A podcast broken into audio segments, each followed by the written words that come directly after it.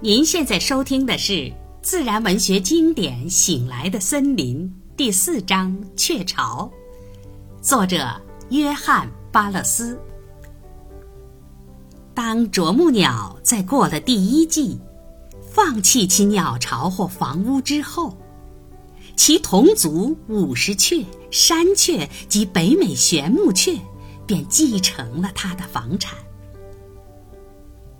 这些鸟，尤其是玄木雀及五十雀，具有许多啄木鸟科的生活习性，但却缺乏啄木鸟嘴的力量，因此无法自己凿洞建巢。所以，它们的住所总是二手货。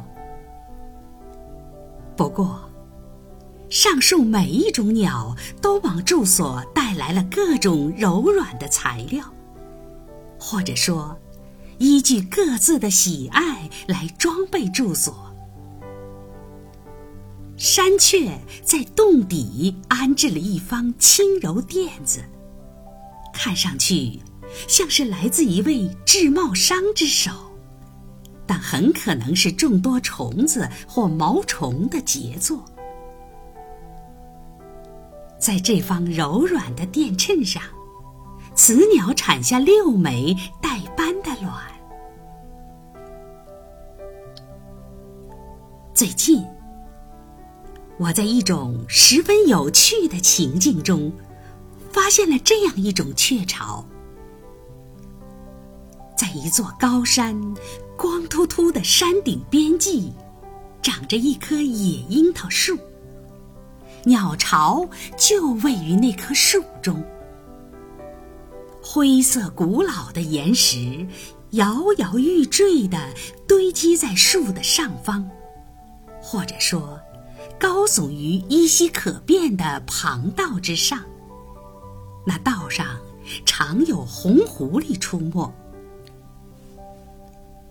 那里的树略带着一种瘆人的样子。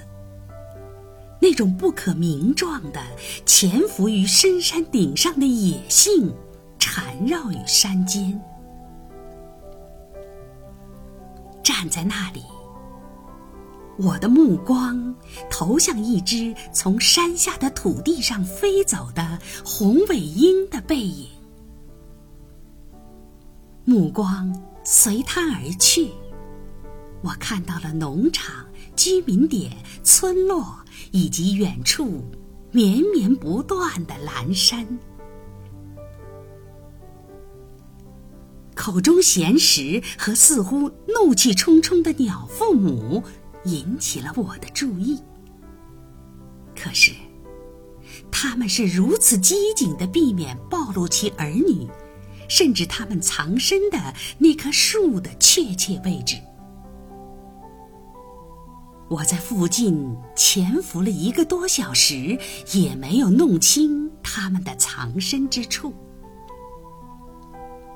最后，陪我来的那个聪明而充满好奇心的男孩，将自己藏在一块低悬突出的岩石之下。那岩石位于我们认为藏着鸟窝的那棵树附近。而我则离开，走向山的侧面。幼鸟藏身的地方并不远。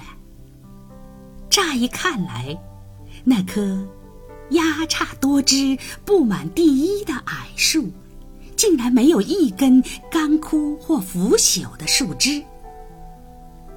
可是，当我的目光被引向那边时，确实发现了一根几英尺长的枯树枝，上面有一个小圆洞。当我的身体摇动了树枝时，鸟窝中的老老少少都十分惊恐。带着鸟巢的那条残枝，约三英寸厚。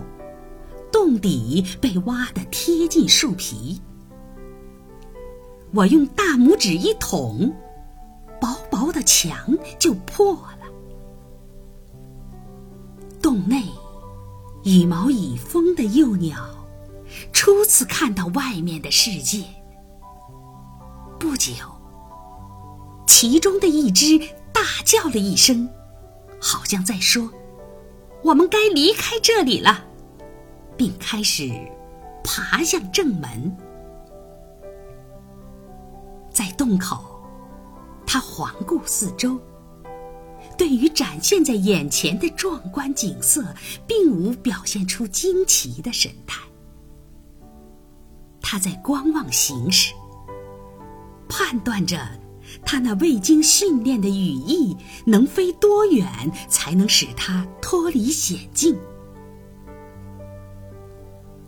在犹疑片刻之后，随着一声响亮的啼叫，他冲了出去。飞的还算可以，其他小鸟紧跟而行。它们随着一时的冲动开始向上飞。每一只小鸟在离开时，都轻蔑地再回顾一下那仍堆积着它们粪便的被遗弃的鸟巢。